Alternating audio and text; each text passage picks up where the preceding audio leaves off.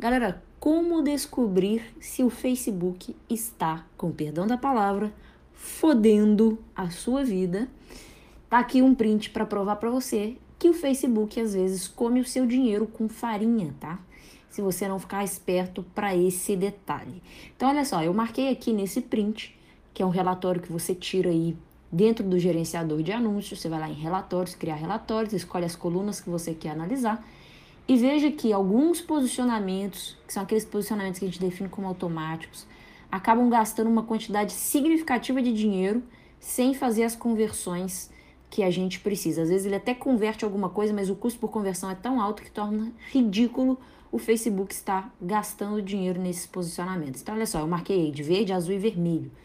De verde é um posicionamento de feed de vídeo. Feed de vídeo é um posicionamento lá do, do Facebook que só fica passando vídeos, tá? Não é a timeline, não é o feed normal que a gente está acostumado, não. É um feed onde ele, tipo o watch do, do, do Facebook, onde ele só exibe vídeos, tá? Ele gastou R$ 2.800, R$ 2.800 e fez uma conversão de vendas de 200 reais, enquanto os outros posicionamentos estavam fazendo uma média de 67, que é a média aqui que eu estava disposta a pagar, esse está fazendo a 200 reais uma venda, tá? Eu não quero pagar 200 reais uma venda, o máximo que eu quero pagar é a média ali, um pouquinho para cima, um pouquinho para baixo, de 67, 70, vai explodindo 80, mas 217 é um absurdo e ele torrou 2.800 reais ali, tá? No azul, mesma coisa, ele torrou mais 1.100 reais para fazer uma venda de 396 reais. Mesmo que sejam três vendas, é um custo muito alto e dependendo do produto que você vende, não vale a pena. Às vezes, se o produto que você vende custa 400 reais, está vendendo a 396, né? Então, é mais um lugar onde ele estava sugando dinheiro.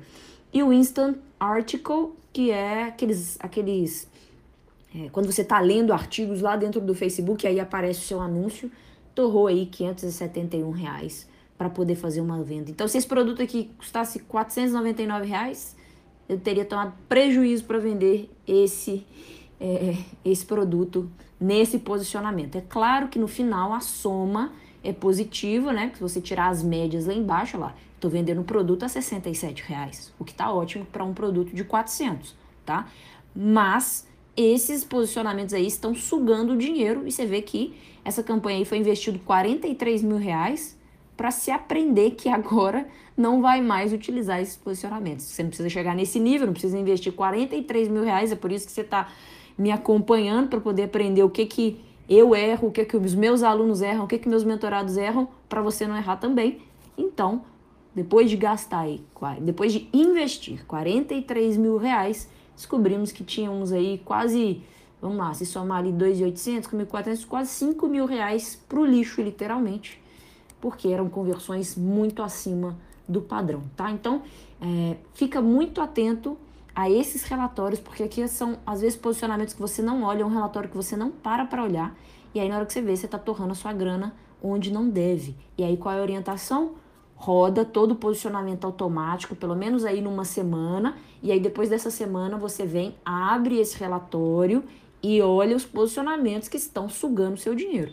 Você vê que aí para baixo tem alguns posicionamentos, tipo marketplace, é, resultados de pesquisa, messenger stories, que gastaram muito pouco e não fizeram vendas, mas eu relevo porque ele gastou muito pouco, então ele não teve a chance aí de vender, então ainda continuo.